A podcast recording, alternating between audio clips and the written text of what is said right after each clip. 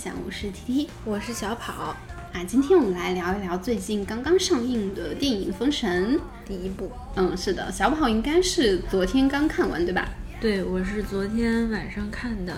十点多的那一场啊，然后看完午夜散场回来。哇，天哪，你还很好拼新鲜，对我很拼。也是最近太忙了。对对对，嗯，我是嗯最开始看的点映场应该是一周之前了，然后大概的情节啊，包括说当时的一些感受，当时还在的，啊，我所以以为都忘了呢。倒也不至于啊，嗯啊，就是反正就是趁着热热乎乎劲儿吧，今天就正好来聊封封神啊，嗯就还是一句话评价，小跑，你看完封神之后自己的一个总体的感觉怎么样？我特别喜欢，我昨天就是散场了之后，我走在那个午夜没几个人的街上，我感觉晕晕乎乎，像嗑了药一样，就可激动了。说的跟你嗑过似的，啊，对，说的跟我嗑过似的，我、没有啊，括弧 澄清一下 显然是没有。，OK。所以就是看完之后，整个人，呃，像你刚才说的，肾上腺素飙升，是吧？，对，就看的时候肾上腺素飙升，然后之后可能不够用了，所以会出现那种晕晕乎乎的感觉。嗯，OK。我的评分差不多是五分之三点五，嗯，就是差不多三点五星这个样子的。啊，我会给四星。啊，其实我最后打的也是四星，因为三点五四舍五入嘛，就是四星了 啊。但就是可能零点五星，是因为我当时看的 IMAX 场，就是视觉效果真的太好了，然后也是看完之后的一个第一感觉是很兴奋，嗯就像小跑刚才描述的一样。但是你细品，或者说都不用细品，就算看电影的时候，你带一带脑子去想里面的情节，觉得还是嗯有很多瑕疵的。所以就是总的来说，我觉得也就是三星的质量啊。但如果你愿意投资一下，为了这个视觉效果投资一下，那么有四星的体验还是有的。，我愿意，因为之前就是 T T 给我留作业说我们下一期要聊《封神》，然后我之前是没有了解过这部电影的，然后我想，哦，那不就是一个爆米花电影吗？然后就是啊，其实我头很疼，然后我又不太想去看，浑身带着拒绝的坐下去，坐完之后，哇，真香，嗯，就是那种。发现了人就是嘴上说爆米花电影很 low，但其实最爱的还是这一口，是吧？对我刚刚还在跟 T T 说，我说这个《封神》看的时候就跟《阿凡达》水之道一样，嗯你坐在电影那两个多小时之内，你的感觉是非常好的，然后你出来了之后，你再想一想，嗯，就是还是会有一些值得商榷的地方，是的，但是那两个小时体验是 OK 的。嗯，单纯从视觉效果上来，可能比水之道还是要简一些的。水之道真的、哇，那个特效做的太真实了。，对，因为水之道它有很多那种想象的，嗯，对对，难度上来讲是其实是比封神更高的。对，嗯，反正我是觉得封神的话，我不知道大家有没有去过那个环球影城看里面的那些，我不知道是什么那种 AR 类似的那种场景呢、就我 我看 IMAX 场的时候就。跟我的就是跟我当时去环球影城玩的那个感觉非常类似，然后我想了一下，哦，环球影城一张票五百大五百五百多少五百六百嗯啊，然后 我看一场 IMAX 才一百多块钱，那我赚了呀！而且你看那个封神，你看电影至少还是有情节在里面的，不会像你真的去环球影城看那个什么。看个热闹。对对，是的，就是这一点来讲的话，值 体验派还是很值的。对，对，其实我当时看《封神》看到那个就是大概半场的时候，有一个有一种既视感，就就也不太像既视感吧，就是让我想到了什么呢？就是之前看《全游》啊，我是想到了《指环王》。哦哦，OK，但嗯，《指环王》的话，它可能更就是家国一点嘛，然后呃也不叫家国，就是种族之间的了，已经是《指环王》。嗯。但是《全游》的话，更多的还是人类之间相斗争的故事，然后跟这个《封神榜》来说的话，其实也是人类之间。就就打嘛，对对对，是的，而且中间有很多呃，就指婚啊，那个《全游》里面有一场血色婚礼嘛，嗯嗯，就是我觉得跟那个当印时。嗯，当时这个纣王邀请东南西北四大侯，哦，有对对对。这个跟这个很类似。就虽然嘴上说哦，我那个新王上位，我要来你们宴请一番，但其实是鸿门宴啊。我发现这种古代的权谋战争真的很喜欢搞这一套啊。嗯，不管是西方还是东方。我觉得这这场戏是我觉得非常非常精彩的，嗯，是的，而且也印证了刚开头的时候，就是苏护他儿子被杀那场戏，嗯就是父子父哦父子君，应该是这三者之间的关系，蛮巧妙的。嗯嗯然后那个我们还是叫它什么血色鸿门宴吧，就是也是这三对关系，嗯，算是一个叫什么买伏笔吧。对，是的，我其实是特别喜欢特别喜欢《封神》，就是电影开场的那条戏。我也特别喜欢。嗯，你然后你错过了三分钟。没有，我错过三分钟，就是我看的开头就是苏护的二儿子吧，应该是，就是说什么父亲，然后说完了之后，哇，一剑，我就是看着殷寿这个角色把他给杀死了，然后殷寿回头跟他的儿子们说，是谁？杀了杀了你们的兄弟，然后他们指着城门上那个人说是苏护，然后我一屁股坐下，我就满脸问号，我说啊，睁着眼睛说瞎话吗？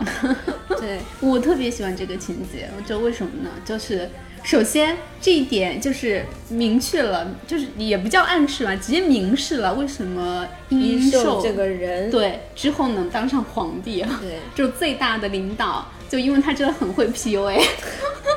对，而且他那些质子真的就，你包括他亲生儿子还有姬发，真的是对他五体投地的追随。是的，他个人角色的魅力点是在的，嗯因为开头的那一一场就是攻城的戏，嗯，说你们不勇敢，临阵退缩啊。然后那个一帮小子说，不是因为我们不勇敢，是马跑不跑不那个啥。然后殷寿说，马能看见什么是你决定的。嗯，然后其实这句话也是有双关的意味的，因为后面他自己的儿子殷郊，包括姬发也是，他们也是殷寿胯下的那个马，对，是的，他们想要看什么是殷寿让他是的，那样的。对，然后我当时觉得哇，真是个有勇有有谋的 对主帅呢。然后后面那个也是几匹战马蒙着布冲出来的那个场景也是超级对，是的。从某种角度讲，如果这个电影不是一个有玄幻色彩的这种神话故事，嗯它是一个现实向的，那我觉得殷寿应该是个好老板。啊，也不能这个好是打引号的好啊，就是说他可能是笑到最后的那个人。对啊，能够带着你的公司大杀四方的那个人。嗯，是的，但是真正对你们手底下的人是好是坏，这个就说了。对，是的啊，就反正我特别特别喜欢开场这个戏。然后补充一下小跑错过的前三分钟啊，就是殷寿呃，就是展现了他 PUA 大师的技能，然后他手底下那几个质子，嗯、一个是对他服服帖帖，另外的话就是真的是就。大家总是说认贼作父嘛，就这个贼在他们已经认作父的儿子眼里看来是真的就是父亲，嗯，然后那场戏很很奇妙的，就是把那个军权跟父权画了一个等号，嗯，然后后面殷寿把他的那个义子，就是苏护的亲儿子杀死之后，反过来还问他的这几个。质子说是谁杀了他，然后他们都指责说是他亲爹杀了，呃，这个义子，但其实本质还是你动的手嘛，就是大家在这种情绪的引导下，在 PUA 的手就接段加受了他那持下，个逻辑，是的，就突然不知道怎么着，哎，我怎么被你带沟里去了？就明明看着你杀了他，但是因为你前面说了 铺垫了一段，是吧？是的，就反而觉得你这个杀人凶手才是大好人，这也很奇妙。这个其实也影射了后面殷寿用那个苏妲己，就是九尾狐控制他亲哥、杀他亲爹的那场戏。嗯。虽然他是用这种神话的手段实现了目的，但假设啊，就是。假设我们这是一部现实主义电影，然后他真的通过下毒啊，或者说借位啊等等，杀死了他那个原来的老父亲，那么他手底下的这帮子君臣，其实都是看不出来的，对，嗯，就顺理成章了。所以他最后夺权，然后当上最大的一号位，我觉得是很合理的。嗯而且其实补充一下，我喜欢开头的那场打戏，他打戏做的也很工整，就是古代这种冷兵器嗯时代，攻城的一方就是先拿那个大石子儿哗哗哗哗投，就是他一来一回的那个就是场景感，他交代的很清楚。先是送送石子上去，然后就是骑兵冲锋，然后上面放那个火箭，呃，放箭，然后浇那个石油，嗯，嗯。就非常的工整，但是整体又很恢宏。是的，你不会在这个就是兵荒马乱的感觉当中，就只是因为很多这种电影交代这种打戏，我常常就是看迷糊了，也不知道就 是你往哪跑，然后这种。对对，但是它其实就是方位啊什么的流程交代的可清楚了。嗯，是的，就只能说不愧是乌尔善，就是确实是他最擅长的这种大场面，然后调度上来讲，场景上也好，都是嗯没有什么好指摘的，很好。嗯嗯，我我当时看那个第一幕啊，是其实有点被吓到，我没想到哦，原现在现在我们的商业电影已经能拍到这种程度了吗？嗯就当时第一幕画面是战场上一个已经死去多时，然后在这种冰天雪地的环境下冻成，就是像冻得像石块一样硬邦邦的尸体的眼睛，然后一粒雪花落在他的眼睛上，然后再是全景他的脸、他的身子，然后是尸堆，啊、然后后面是城墙，就苏他们守城的，哇，那个我很喜欢。然后就是看完之后，古战场的那种肃杀感，就嗯真的就是马上就在你眼前了，而且。哦，是这个真的少儿不宜，我觉得这才是真的少儿不宜。小朋友如果看这个的话，应该会有心理阴影吧。反正我一个成年人，我当时看完这个第一个画面之后，是觉得有点吓的。哎呀，我没看到。嗯，还那是你讲这个一个雪花，我就想到了那个场景，就是苏护的一滴血嗯，解解封了九尾狐，他也是拍了那滴是苏虎，是阴兽。哦阴兽的那嗯滴血，就是他那滴血整个往下流的一个对轨对迹。对，那个有点玄幻，一滴血怎么可能流这么久还没有？一溜血就是一滴下去。就我觉得这个出血量他应该嗝屁了。就总之这是个玄幻电影啊。之，神话神话，嗯，对对是的，就反正嗯，从质感上来讲，我觉得还是很不错的，而且就是第一幕那个画面让我觉得很 cult 片，就是那种。怎么说呢？说制作的话好，又有点 感觉没有那么好，但是整体的那个效果反正是达到了。嗯，OK，然后后面来讲讲说我们具体的一些呃故事情节好了。我反正当时整体看的话，大的那个逻辑线，我觉得是没有什么问题的，因为故事的话还是比较简单的嘛，也是大家耳熟能详的。对，就是登基了之后要面对着天谴，然后他就要修一个什么大的一个城防工事来延缓他自焚的时间，嗯。但是其实就只是一个时间延缓的计谋，他用这个时间就是在召集各方的骑士，就是有没有办法让我不死，嗯，然后又没有天谴，嗯，是的，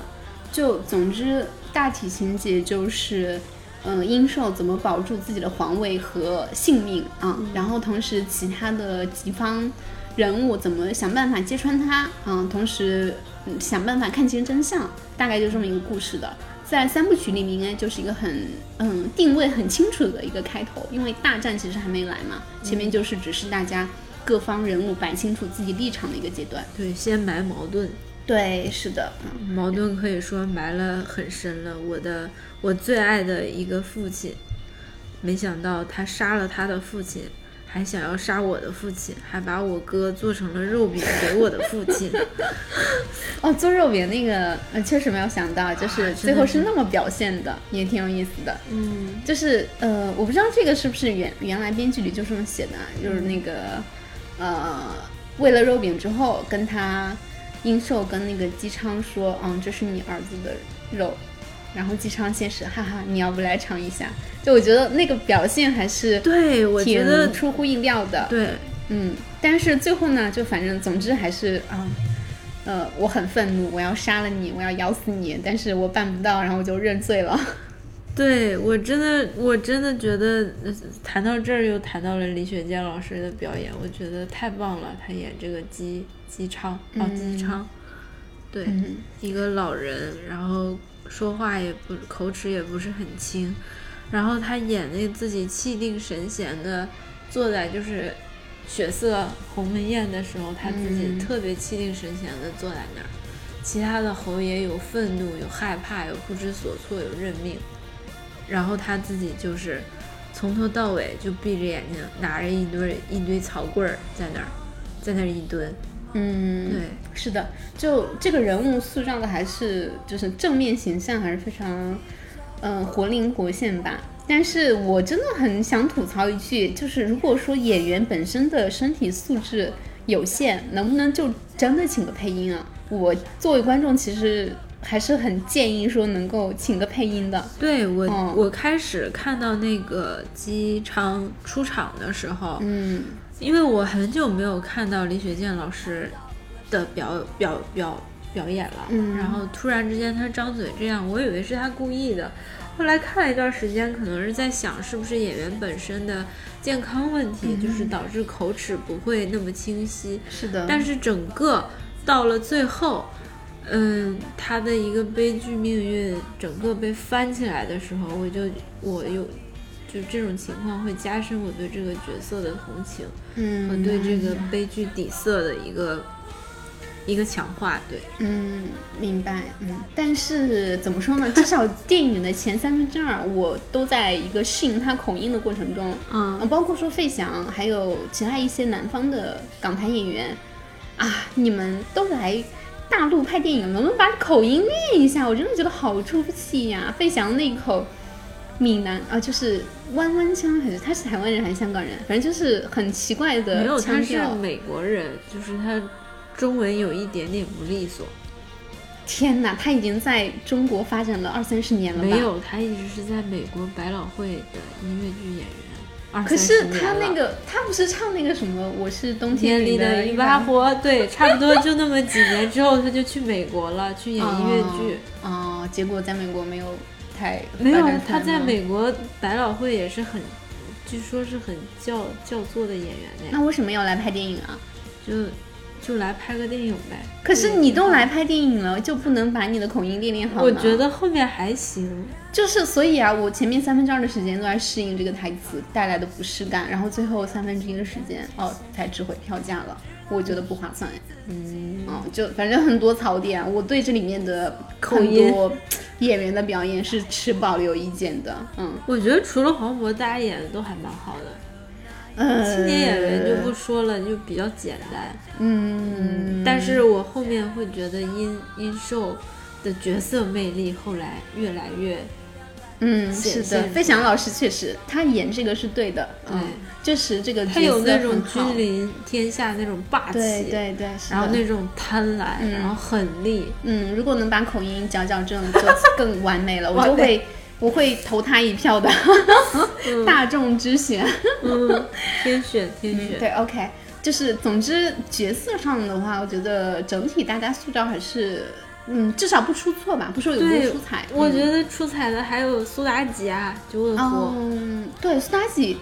我其实刚开始看那个狐狸出来的，就是狐狸上身嘛，然后他出来一些表现，我就想到了画皮，嗯。就嗯。周迅，周迅当时演那个也是就是动物的拟人化嘛，嗯。他其实也是这一套表演思路，而且导演还都是乌尔善，可能就是周迅的天花板在那儿吧。我觉得肯定是参考学习了的，对但我觉得参考的对，因为你本身嘛，就是所有的事情都是站在前人的肩膀上，对啊，你你你想，我其实在我看来，我没有看过这样的苏妲己，嗯，就是她，嗯，除了那种动物性的那种肢体嗯以外，她整个人都是特别媚的，你就看上去她就是神经质、神经兮兮、不太正常的样子。嗯我觉得这部电影它那个绿色眼睛的特效拿下去，完全不影响狐妖在不在身上。我觉得这个女演员演的特别好。对，是的，嗯，表现上面来讲的话是很不错的，但我觉得还是就是拍摄它的这个视角还是很难赢的。我不知道你有没有感觉，就反正最开始那个苏妲己是穿的很正常的嘛，嗯到了那个结果狐妖上身之后，忽然，哎，我的领子怎么松了？哎，我的那个为什么他冰天雪地的，他只穿了一条裙子，裙子里面连裤子都没有露，着大腿是吧？对啊，我这个逻辑在哪里？而且就是狐狸一上身就忽然就变成这个样子了，你是上身的同时还给他换了套装吗？就是你中医嘛，就是它它里面的衣服，对呀、对呀、就忽然就没了。我就觉得这你就是导演别狡辩了，你就是这么想，所以这么拍的，对别说什么男不男性、女不女性的对，但是我觉得确实是他整个的一个魅力会特别。他可以到了就是皇宫之后，我觉得完全 OK。没有，因为当时涉及到一个问题是几个质子都是下不去手杀掉他。那他可以就是前面有一个就是暗示嘛，就是他为了色诱啊之类的，然后他故意做这个打扮。但我觉得这个也是不现实的，因为它是一个狐妖啊，一个狐狸，它其实也不通人性的，对不对？所以啊，逻辑 bug 更多了啊，这也是我特别想吐槽这个电影的地方。啊，大面上没有什么问题，但就是小处，就是啊其实他不穿那些比较暴露的衣服，他依然是美的，是的对吧？是的，没有必要那个，但是确实是好美啊。嗯，我美是美的，但是，嗯嗯，还可以更好吧，嗯，就这是个爆米花电影，对他要求，我其实对他要求真的不高的，我只是希望说能把这些不合逻辑的地方补补全，但 是我觉得，我觉得都还可以。嗯，好吧。然后，嗯，苏妲己是这里面我觉得最出彩的一个角色了，没有之一。对，嗯，对对对，嗯，是的。然后除了她之外，其实我印象最深的就是杨戬跟妲己这个没头脑和不高兴的这个杨戬跟 CP 妲己杨戬跟啊不对，杨戬跟哪吒，不好意思，就是非常好的调剂了我们看这种正儿八经的权谋戏的时候姜的。姜子牙他们这个搞笑三人组，嗯，是的。其实姜子牙后面还有点颓了，就是因为被折腾的很难受嘛，他又没有法力。嗯然后有那个哪吒和杨戬之后，就像加了调味料一样，像有点希望，就是这种嗯、是的，就是黑暗的人间有神仙啊，真的有神仙啊！用那个谁的话，嗯，原来真的有神仙啊！对，是的，还是呃给了大家一点希望吧。对啊，反正我觉得沃尔善还是很典型那种商业片导演的，他很懂说你观众，嗯，对你这个点儿你到底需要什么，你想看什么。就每次一到那种他会照顾你。对你特别紧张，特别紧张，哎，你马上杨戬跟哪吒就出来了，我帮你们轻松一下。对，但是有一个问题就是，为什么他俩每次都同时出现？就最后跑的时候，为什么 两个人说送殷娇去昆仑，一个人是送不了吗？哪吒明明已经先走了，然后蒋姐说水遁，然后留下他师叔一个人。是的，所以这个电影的逻辑，我们嗯可以吐槽的地方好多呀。嗯嗯呃，然后在他们之外的话，我觉得夏雨塑造的申公豹还是我觉得还挺不错的。嗯，嗯，我觉得，嗯，就这部电影来讲是不错的，但是鉴于跟他之前《寻龙诀》的大金牙有点重复，嗯我觉得对夏雨本身来讲，他好像就是来打个酱油玩一玩申公豹可是主要角色呀，啊，是吗？申公豹在封神里那就是主要的负面角色。对，啊，主要的反派了。我这这已经我是说这个表演难度对夏雨来讲，啊，就感觉对他自己也没有说多么的创新，是就反正一看申公豹，我就觉得，诶，这不就是大金牙吗？哎，都是赚钱嘛，是吧？你演点角色复杂度没那么多的，还能赚点钱，嗯那其实也无所谓啊。而且他老婆也在里面。对，我觉得演袁泉 特别好，嗯特别好。他这部就是姜王后的那种感觉，嗯，感觉是对的。母于母于嗯天下的感觉，而且感觉他胸怀天下。对，嗯，后面就是说请赐死臣妾的那一段啊后，说的那段话，我觉得哇，好棒啊！然后殷寿就是一副妈妈又要让我写作业的表情，好烦啊！是的，啊，呃那部戏也挺有意思的，就是他说到一半忽然下水了，我以为是九尾狐把他魅惑了，然后嗯总 他们他们俩他们三个人要发生什么的啊？结果哦还是很正派的一个情节，嗯，是我想多了。对，好的，刚才说到下雨啊，就是大家有没有发现，这还是熟悉的组合：黄渤、夏雨、陈坤、乌尔善。就上一部是《寻龙诀》嘛，然后这一部那个《封神》，也是我不知道是不是之前合作非常愉快。总之，《寻龙诀》我觉得是比那个《封神》更好看一点。嗯，没有，至少在我这儿来看，我当时记得《寻龙诀》挺好看，可是我也想不起来为啥只是给他打了两星。《寻龙诀》可没有《封神》这么多 bug，好不好？《封神》真的后来看完之后，你品品 bug 太多。哎，你刚看完的时候可是可激动了，什么一定要看 IMAX 版？你在豆瓣上说，所以我说的就是一定要看 IMAX IMAX 版。对我没有说一定要看。如果你是正常的正，就是普通的屏幕，我建议你不要看。嗯，这是我的，这就是我的观点。我以为你特别喜欢，然后原来是这样，是这样子。等它下映，我会改成三星的。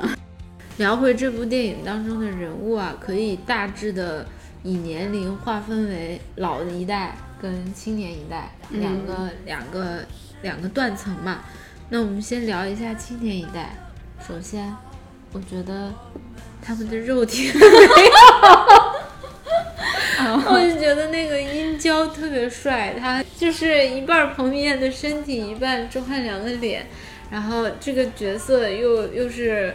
对，就是很蠢萌的，我很喜欢。对，其实。没有想到上来就就聊了很喜欢人家的外貌，我觉得这里面的青年的演员在我这里就是。大家都长着同一张脸，你不觉得吗？很像，他们的衣服很像，但是只有殷郊让我记住了。姬发作为男一号，我也是花了很久的时间我才认清楚，嗯是的，哪一个是他。其实殷郊在这里面的角色魅力会比殷发更姬发更强一点，对，因为他本身是一个有一个转变的过程嘛，而且这个转变过程相比于姬发来说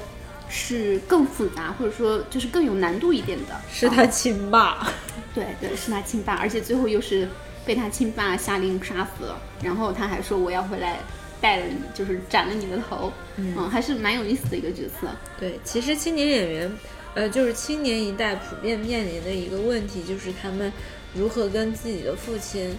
呃，或者说权威化，对，就是化世者。因为因为这个父亲代表的就是君，代表的是权力。就是他们怎么样对待自己的父亲和怎么样对待自己，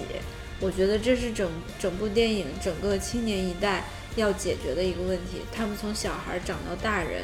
就是开始是很服从那个殷寿的，把他当做偶像一样的崇拜。如果我是从小长在殷寿身边，我也会崇拜他。我们跟随他征战四方，我看到他有勇有谋。就那一句“马看到什么是人决定的”，嗯，真的你就觉得他的哇，真的这个人好有魅力，嗯，然后配上那个电影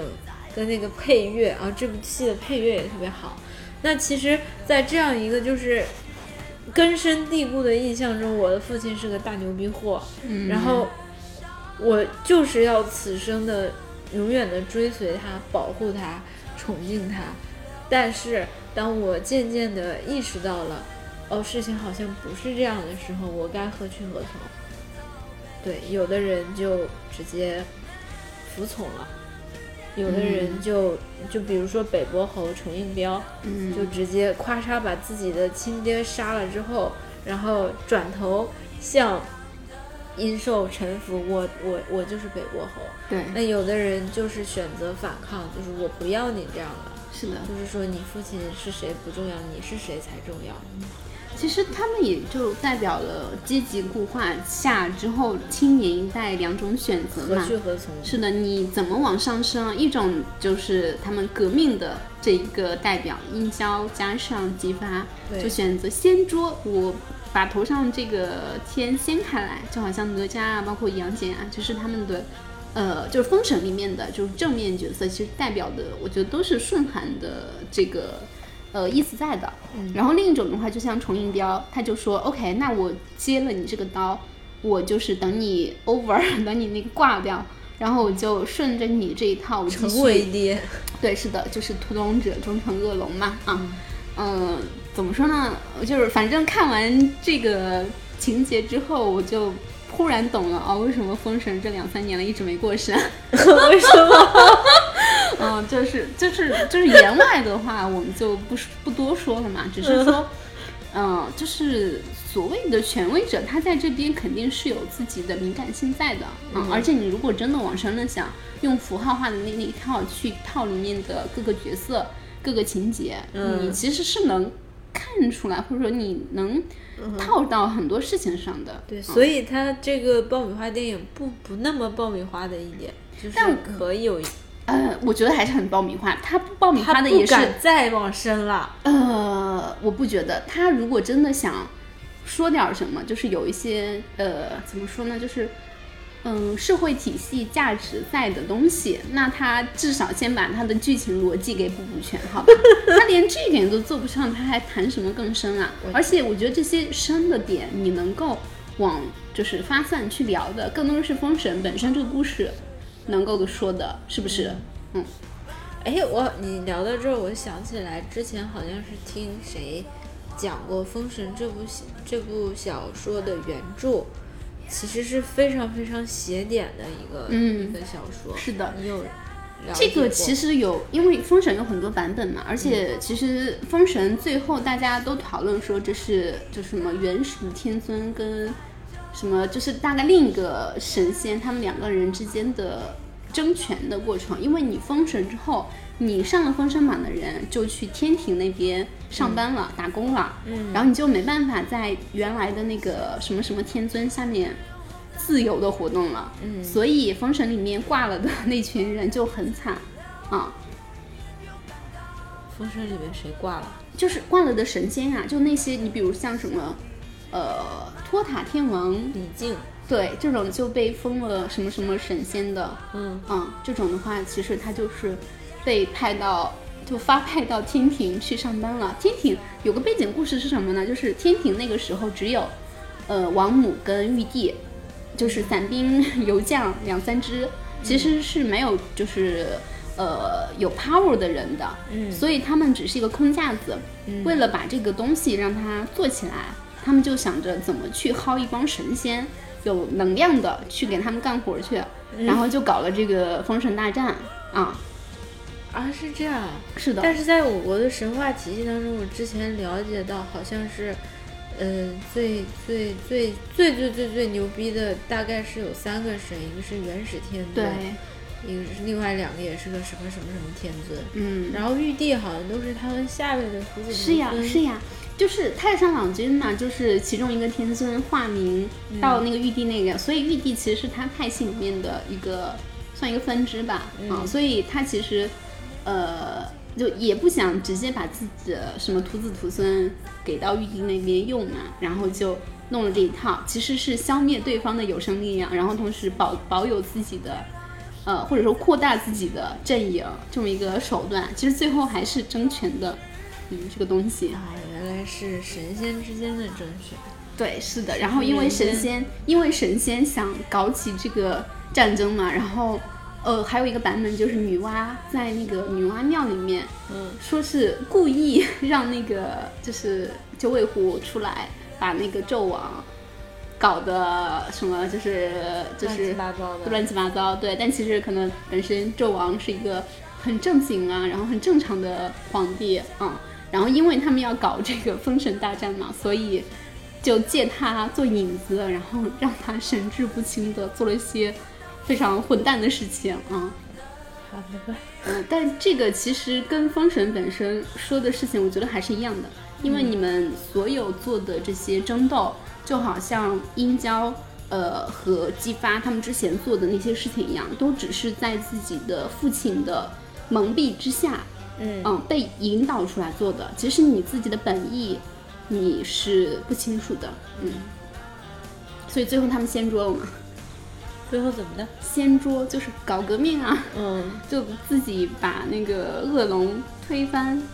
然后自己去做皇帝了。对，其实少年一代们他们自己是有兄弟情在的，也是蛮动人的，嗯，因为像姬发他放走殷郊，他会有很。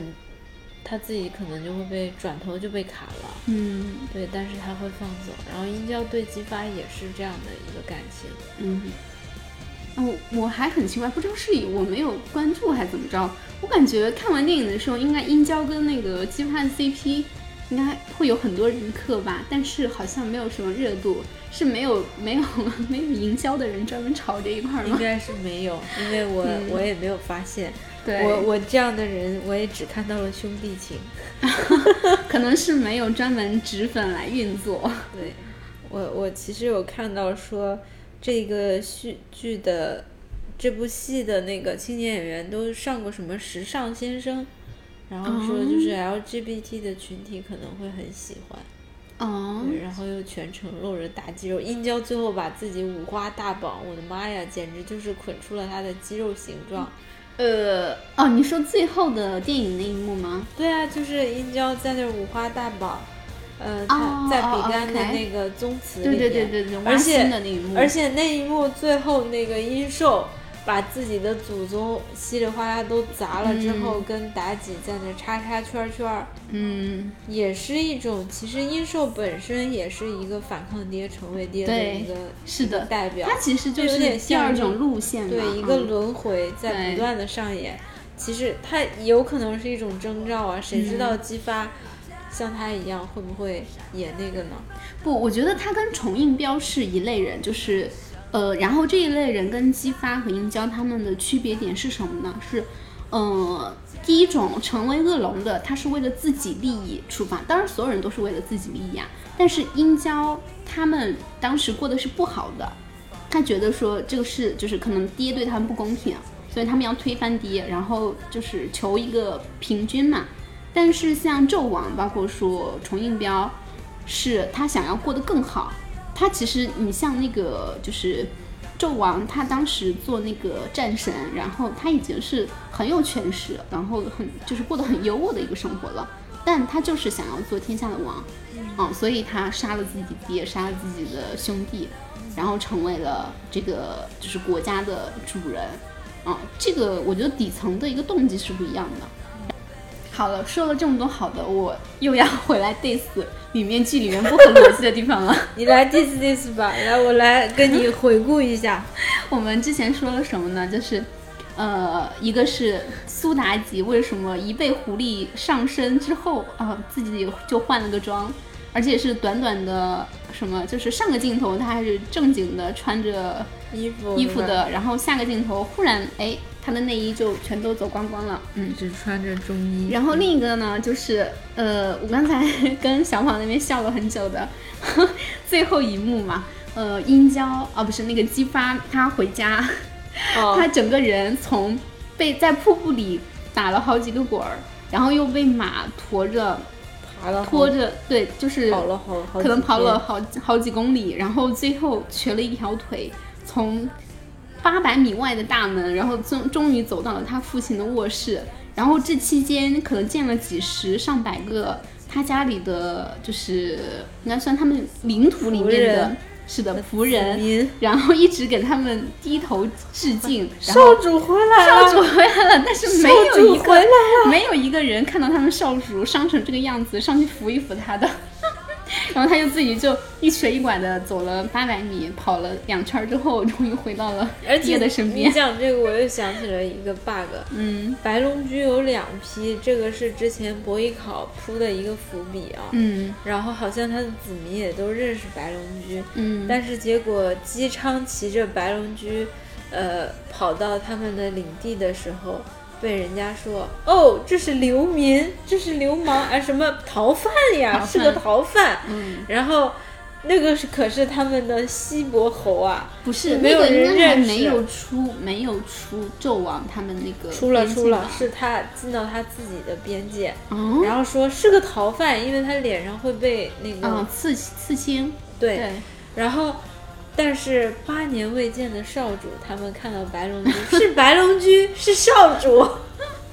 这个就呃，嗯，是的啊，就反正就 bug 很多啊。然后还有一个就是他们那个时候不是谋反嘛，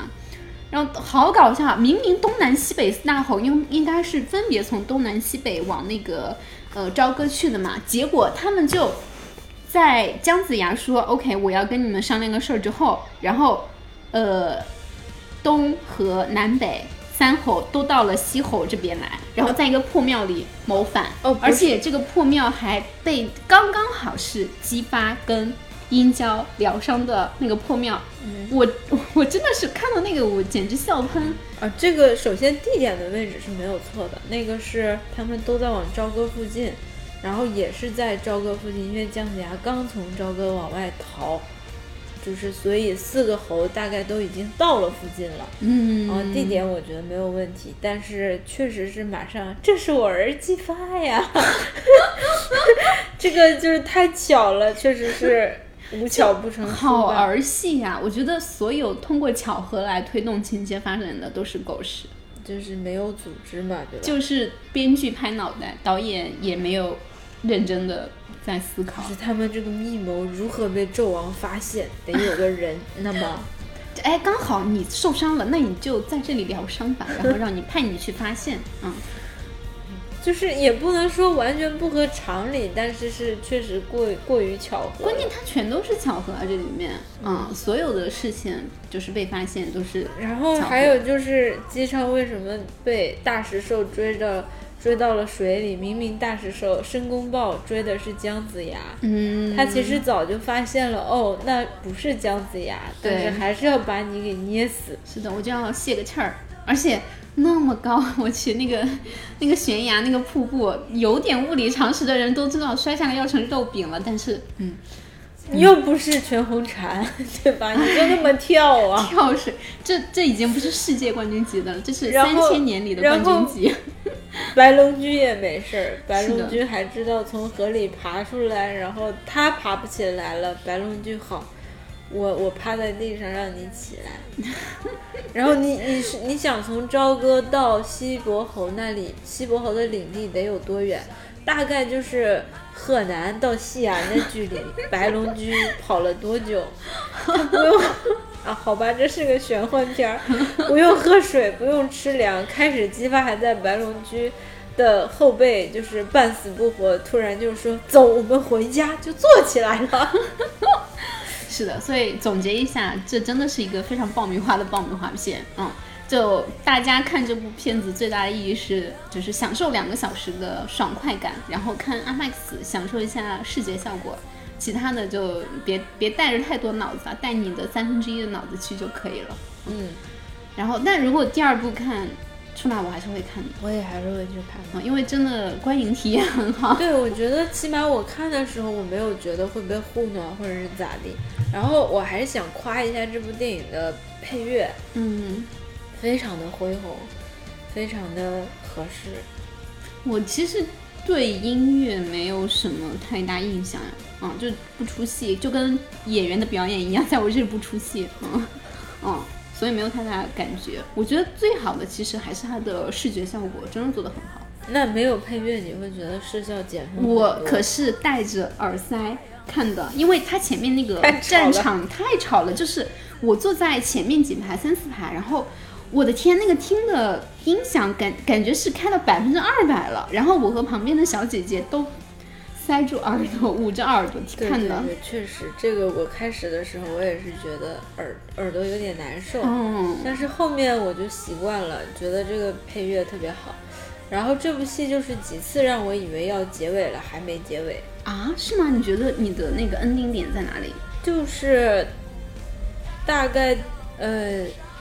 都跟姬发有关，大概是殷寿呃跑了，然后他那个把伯邑考，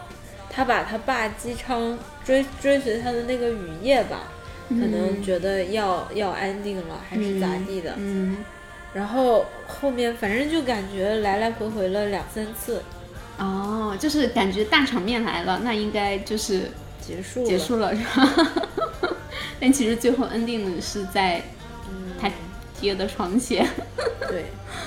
好吧，OK，那我们封神就聊到这里了。好的，那我们先这样吧，下期再见。